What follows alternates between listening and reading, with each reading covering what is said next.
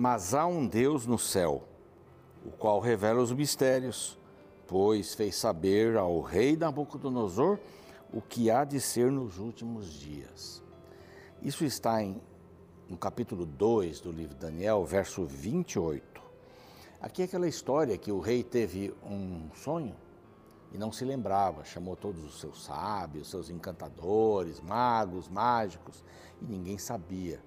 É fácil quando você fala um sonho e, e, alguém diz, ah, isso quer dizer isso, pedra quer dizer aquilo, luz quer dizer aquilo outro e tal. Isso é fácil fazer. Mas aqui o rei pediu uma coisa e eles mesmos disseram que o rei pediu, só os deuses sabem. E ao dar a ordem para matar a todos, Daniel foi buscar e disse: Não, peraí, vou orar a Deus. E Deus revelou o sonho para ele. E ele foi diante do rei. E diante do rei, pergunta era: você conseguiu a interpretação? O sonho e a interpretação? Olha aí. Aí diz assim: olha, sim, o mistério que o rei exige, nem encantadores, ninguém pode saber. Aí vem o verso 28. Mas há um Deus no céu, o qual revela os mistérios pois fez saber o rei Nabucodonosor o que ia de acontecer nos últimos dias, e aí então ele declara que era uma estátua, cada parte da estátua era um período, era de um determinado metal, e os pés de barro e ferro, que são os nossos dias. A gente vai ver isso daqui a pouco quando chegar lá em, lá em Daniel. Né? Ainda tem alguns livros pela frente aí. Mas o que importa é que assim, há um Deus no céu. Qualquer dificuldade da sua vida, creia, há um Deus no céu. Há um Deus no céu. Está lá para nos proteger, nos animar, para cuidar de cada um de nós. Deus vai cuidar de você. Fique tranquilo. Há um Deus no céu. Creia nisso. Essa é a palavra de Deus. E este é o programa Revivados por Sua Palavra. Todos os dias às seis da manhã estamos na TV, estamos no YouTube, no canal Revivados por Sua Palavra NT. NT é importante no final, hein? Você pode ir lá se inscrever no canal, clicar no sininho para ter as novidades você pode também copiar o link e passar para os seus, seus amigos pessoais, né? para as pessoas que gostam de estudar a palavra de Deus. Então isso vai ser maravilhoso. Tá? Todos os capítulos da Bíblia estão gravados ali. Estamos também no Enterplay, estamos no Deezer e no Spotify. Eu acho que eu falei todos que nós, que, que nós estamos. Então vale a pena estudar a Bíblia, temos aí vários caminhos para você escolher, tá bom? Os Anjos da Esperança nos apoiam muito, por isso podemos pregar em português e espanhol para todo mundo, através do rádio, da TV, das mídias sociais, dos cursos bíblicos também. Quer se tornar um Anjo da Esperança e nos ajudar com suas doações? Muito simples, aqui uma mensagem que você pode enviar para este WhatsApp, dizendo eu quero saber mais sobre os anjos, eu quero participar, vai ser muito bem-vindo, muito bem-vinda também graças aos Anjos da Esperança, nós podemos fazer chegar, chegar até você essa revista gratuita. É uma revista estudo bíblico, né? uma forma bacana aqui, de uma diagramação bonita, mas o conteúdo dela, respondendo à pergunta Deus me ouve, sobre oração. Você vai saber muitas coisas lindas sobre a oração. Basta escrever para este WhatsApp que aparece aqui, é um outro WhatsApp, não é o mesmo não, hein? Os Anjos da Esperança escrever para cá, eu quero a revista sobre oração. Pronto. Você vai receber aí no endereço que você indicar, sua casa, pelo correio, escritório, onde quiser. Tá bem? Bom, nós vamos agora para um intervalo e quando voltarmos, vamos estudar o capítulo 6 do segundo livro das Crônicas. Não saia daí, estamos voltando já já.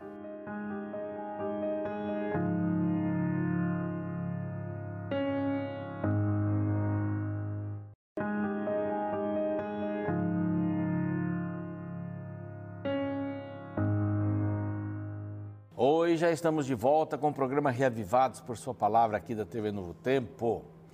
Estamos aqui todos os dias, você sabe, estamos no YouTube, ali você pode ter qualquer capítulo da Bíblia, todos estão gravados. Alguns duas vezes, 1189 capítulos e tantos outros que a gente não, não numerou, né? Mas deve ter aí o que uns dois mil e tal capítulos gravados com repetição, né? Nós vamos agora começar no capítulo 6, que é um capítulo grande, tem muitas informações aqui, tem muitas coisas bem interessantes. Uh, Salomão já trouxe a arca para dentro do templo, já trouxe a arca.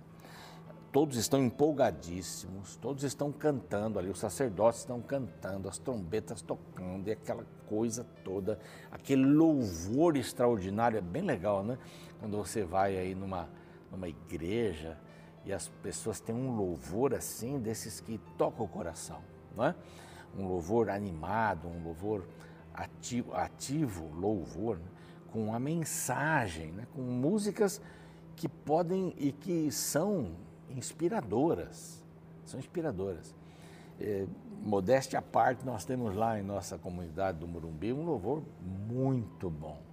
Murilo, que é o nosso ministro de música, as equipes de louvor, a nossa, os nossos instrumentistas ali, que gostoso participar. Algumas músicas que que eu gosto mais do que, do que outras, assim, tocam mais, falam mais, né? mas todas são lindas. E aqui aquele momento especial e tudo se enche com uma nuvem. A presença do Senhor, não é? que a glória do Senhor encheu a casa de Deus. Que a nossa oração constante seja que a glória do Senhor encha o nosso coração.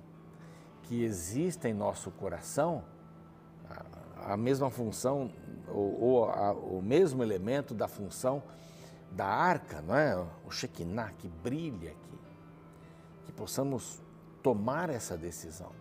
Estamos construindo um templo, é? o templo da nossa vida. Falando espiritualmente, moralmente, importantíssimo, emocionalmente, intelectualmente, fisicamente, são as áreas da nossa vida. Estamos na construção. E o, o ponto principal, como o templo que Salomão construiu, o Shekinah entrando, a arca, era a única mobília da outra dispensação, podemos dizer assim, né? a mosaica ali, a, a, o tabernáculo móvel. Extraordinário. Sete anos para se construir né? um tabernáculo Talvez isso indique não um tempo para construir o nosso, né? sete anos, sete dias, uns sete, por aí, não, não é isso. Mas há um tempo, não é? Quando você toma uma decisão por Jesus, começa isso. Não está completo, você vai. Bom, está completo para aquele momento, né? Mas você vai num crescimento, vai crescendo.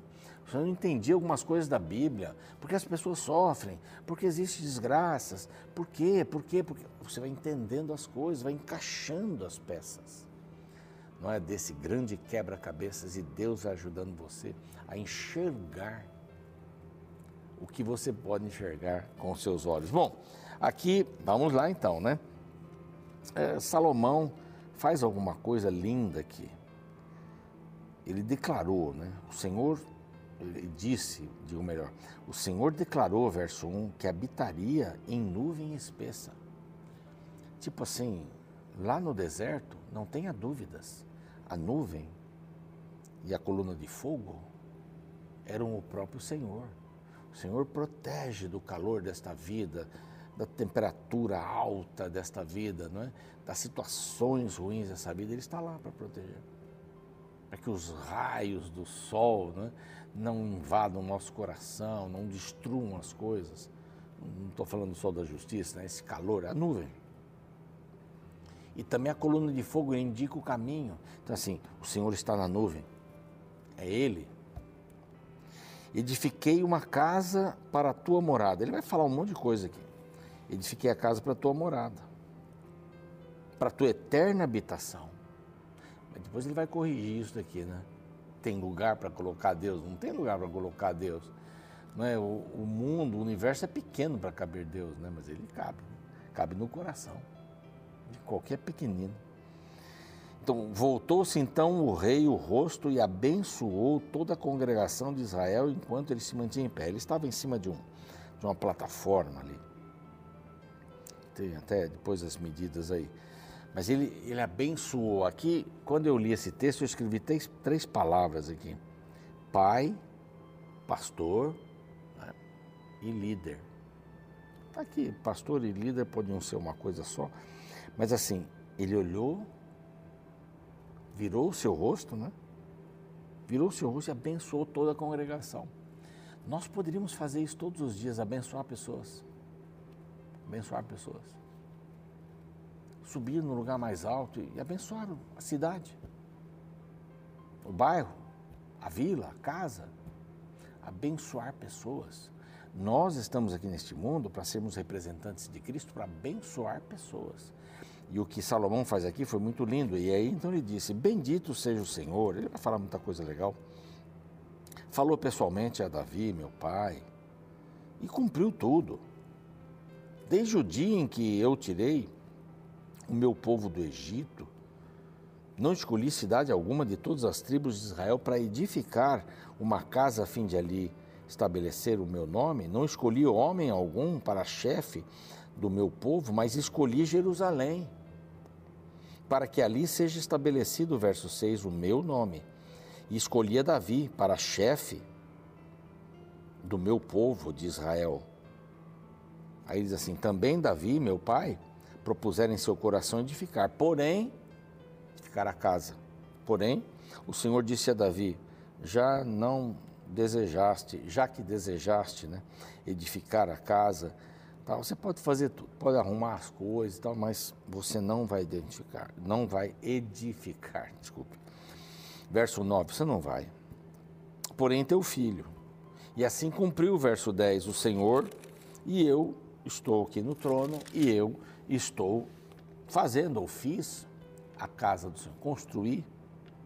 Então, a oração de Salomão, uma vez eu fiz um sermão sobre a oração de Salomão, ela é muito linda. Ela é muito linda. Ele estendeu as mãos né, na presença de toda a congregação, mãos, sabe? Esse toque eu acho bonito quando as pessoas cantam e elevam suas mãos, abrem suas mãos para receber. São gestos lindos, né? No interior, eu, eu fui pastor de um interior bem interior. Tararé, Pedra Branca, um abraço para esse pessoal lindo aí. Capão Bonito, Itapeva e outros lugares ali, Guapiara, aquele cantinho de São Paulo ali no sul. E a gente né, não era incomum a gente numa igreja e uma criança vir assim com as mãozinhas. e a primeira vez eu falei, tá fazendo essa menina com essas mãozinhas juntas, né? Aí alguém falou assim, ela, ela está pedindo a bênção, pastor. Aquilo me arrepia, sabe? Me arrepiou. Me arrepia até hoje se eu encontro alguém pedindo a bênção. Aí a gente tinha que colocar a mão em cima e dizer assim, Deus te abençoe, minha filha. Saia toda felizinha. E alguns até adultos faziam isso, a benção. A gente tem que abençoar as pessoas, não só com dizer te abençoo, né? A gente quando saía de casa dizia assim, benção mãe, benção, benção mãe, Deus te abençoe meu filho. Aí dormir, benção pai, Deus te abençoe. Bacana isso, eu acho legal, isso não tem mais, né? Ele se ajoelhou na presença de toda a congregação, no verso 13 na presença de toda a congregação de Israel, estendeu as mãos para o céu. Sabe, você está buscando de Deus, Senhor, dá-me a bênção. E disse, aí vem a oração do 14 até o final aqui. Ó oh, Senhor Deus, não há Deus como tu. O Senhor guarda a aliança, a misericórdia. O Senhor cumpre, eu vou, vou lendo algumas palavras assim mais. Verso 15: O Senhor cumpre para com teu servo Davi, o Senhor prometeu e cumpriu. Verso 16: Agora, pois, ó Senhor, Deus de Israel, faze a teu servo Davi, meu pai, o que lhe declaraste, dizendo: Não te faltará sucessor. Olha aqui, sucessor até o Messias. Você vai ficar no trono. O outro foi bagunçado, não tinha linhagem Davi, nada, o, o reino do norte, inclusive ele é nem mencionado aqui nesse capítulo ou nesse livro. É aqui é só Davi, é só o reino de Judá, Davi, só eles. Quem vai, quem vem para cá, os bons e os maus, porque é daqui que vai nascer o Messias. Essa é a preocupação de, crônica, de crônicas. Por isso que tem aí genealogias e tudo mais. Aí diz assim: mantém o sucessor diante de mim que se assente no trono de Israel, contanto que teus filhos, olha aí, Vem a bênção, mas vem aqui a contrapartida. Contanto que teus filhos guardem o seu caminho, para que, para andarem na lei diante de mim como tu andaste. Agora também, ó Senhor Deus de Israel, cumpra-se a tua palavra que disseste teu servo. Mas de fato habitaria Deus com os homens na terra, eis que os céus e até os céus dos céus, o céu dos céus, não te podem conter, quanto menos a casa que eu te edifiquei. Aqui eles colocam uma humilhação total, né, Senhor? Atenta a oração, mas o Senhor não cabe aqui. Nem no céu dos céus, nem em todo o universo. O Senhor não cabe aqui. Mas atenta para a oração do teu servo. Atenta. O clamor da oração. Aqui, então nós vamos ver o verso 20 aqui, o verso 40. Um abre e outro fecha. Sete pedidos. Sete pedidos. Pode anotar aí. O 40 e o outro vai dizer mais ou menos a mesma coisa, para que os teus olhos estejam abertos dia e noite sobre esta casa, sobre este lugar, do qual disseste que o teu nome estaria ali, para ouvires a oração que o teu servo fizer nesse lugar. E aqui vem sete, ouve, pois, ouve tu, ouve tu, ouve e perdoa, ouve a súplica do teu servo aqui ainda não é o do 7, né? vai começar aqui no verso 22. Mas ouve a súplica do teu servo, do teu povo, quando orarem nesse lugar. E aí o verso 40 diz assim: Agora, pois, ó Deus, estejam os teus olhos abertos, os teus ouvidos atentos à oração que se fizer nesse lugar. Abre e fecha com esse pedido: ouvidos e olhos abertos. Muita gente ouve, mas não escuta. Muita gente olha ou vê, mas não enxerga. Aqui, Salomão está pedindo para Deus ouvir e escutar, ver e enxergar. Tudo aquilo que for feito daqui, desta casa. A primeira ideia, né, quando, verso 22, quando alguém pecar contra o seu próximo, é justiça na terra. Justiça na terra. Ouve, Senhor, e julga Pois ali o verso 24, a derrota militar. Quando o teu povo de Israel, por ter pecado contra ti, for ferido diante do inimigo, diante da derrota militar, ouve, perdoa, faz-o voltar. Verso 25. Número 3, verso 26. Quando a terra ficar seca, quando há seca na terra, os céus se cerrarem, não houver chuva, e orar nesse lugar, ouve, perdoa ensina o bom caminho, verso 27, né? Dá chuva, etc. Verso 28, o quarto, quarto item da, da oração, outras calamidades naturais. Então, menciona fome na terra, menciona peste, quando houver crestamento ou ferrugem, é, doenças na lavoura, né? gafanhotos, lavras, vai, vai dizendo, toda súplica, toda oração, ouve tu dos céus, perdoa. Aí vem para o quinto, verso 32, estrangeiros que viriam para orar. Olha que beleza, os estrangeiros viriam para, para orar. Ouve a oração do estrangeiro. Depois vem o verso 34, exercícios na batalha, quando o povo sair à guerra contra o inimigo. Ouve, faze-lhe justiça. E o último, quando pecarem contra ti, derrota e cativeiro. Ó, olhando já o cativeiro de Babilônia e vários cativeiros que eles passaram por ali. E derrotas. Quando fizer tudo isso, Senhor, pecamos, é, tal, tal, tal. Ouve tu, verso 39, do lugar da tua habitação, perdoa. E aí vem o verso 40, agora, pois, ó Deus, estejam os teus olhos abertos e tal. Ah, Senhor, termina. Senhor Deus, não repulses o teu ungido, lembra-te das misericórdias que usaste para com Davi, o teu servo. Senhor, eu só estou cumprindo aquilo que Davi eh, me disse para fazer e eu estou fazendo a tua vontade. Mas ouve as pessoas nas mais diversas, diversas circunstâncias, desde a tua casa. Hoje a gente pode orar em qualquer lugar, não precisa ir numa igreja para orar. Você pode orar no ônibus, no metrô, no trem, no carro, de olho aberto, sentado. Você pode falar com Deus o tempo todo, é isso que a gente precisa. Ter essa consciência de oração constante, contínua. E eu espero que você viva isso. Vamos orar?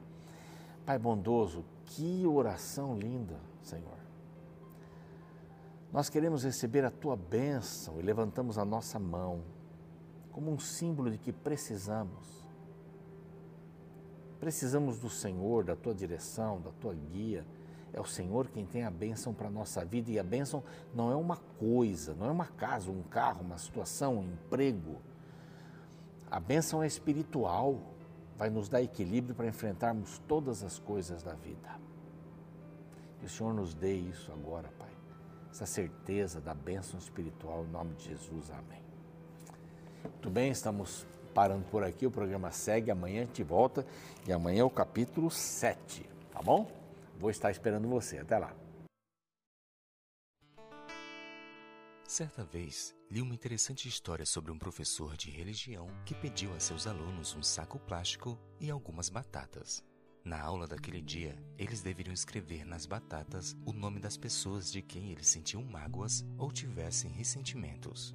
Uma batata para cada nome. Em seguida, o professor pediu também para que todos os alunos colocassem as batatas dentro do saco plástico e guardá-las na mochila junto com seus livros e cadernos. Durante três dias, os alunos deveriam levar as batatas a todos os lugares por onde fossem, até que o professor os autorizasse a se livrar delas. Naturalmente, as batatas foram se deteriorando com o tempo, e logo o mau cheiro começou a incomodar os alunos até o ponto que não aguentaram mais. E então todos pediram: Professor, por favor, não dá mais. Podemos jogar este lixo fora? Sim, respondeu o mestre. Podem jogar as batatas fora. Mas se junto com elas vocês também não jogarem fora toda a mágoa e ressentimentos que elas representam, o peso e o mau cheiro não sairá de seus corações. A lição aprendida naquele dia ficou para sempre marcada na vida dos alunos. Eles entenderam que o perdão tira um peso de nossa consciência e nos faz viver mais leves. Por isso, uma das maiores necessidades que temos é de sermos perdoados e aprendermos a perdoar. O tema do perdão é central no estudo da Bíblia. Veja como ele aparece no capítulo 6 de 2 Crônicas. O contexto deste capítulo apresenta a conclusão das obras do Templo de Salomão. Em uma espécie de cerimônia de inauguração, o rei se colocou diante do povo e fez uma oração de consagração. Suas palavras foram poéticas e profundas. Porém, é interessante notar o pedido que Salomão dirigiu a Deus no verso 24. Veja: quando o teu povo de Israel, por ter pecado contra ti, for ferido diante do inimigo, e se converter e confessar o teu nome, e orar e suplicar diante de ti nesta casa, ouve tu dos céus e perdoa o pecado do teu povo de Israel e faze-o voltar à terra que lhe deste e a seus pais. O pedido de Salomão revela uma certeza que devemos ter também. Não importa quão longe formos ou quão profundo cairmos, Deus sempre está disposto a nos perdoar. Por favor, nunca se esqueça disso. O perdão de Deus ainda está disponível para você. Você não precisa caminhar nesta vida levando o peso de seus erros passados. Deus pode aliviar seu fardo, te dando um coração cheio de paz do perdão divino.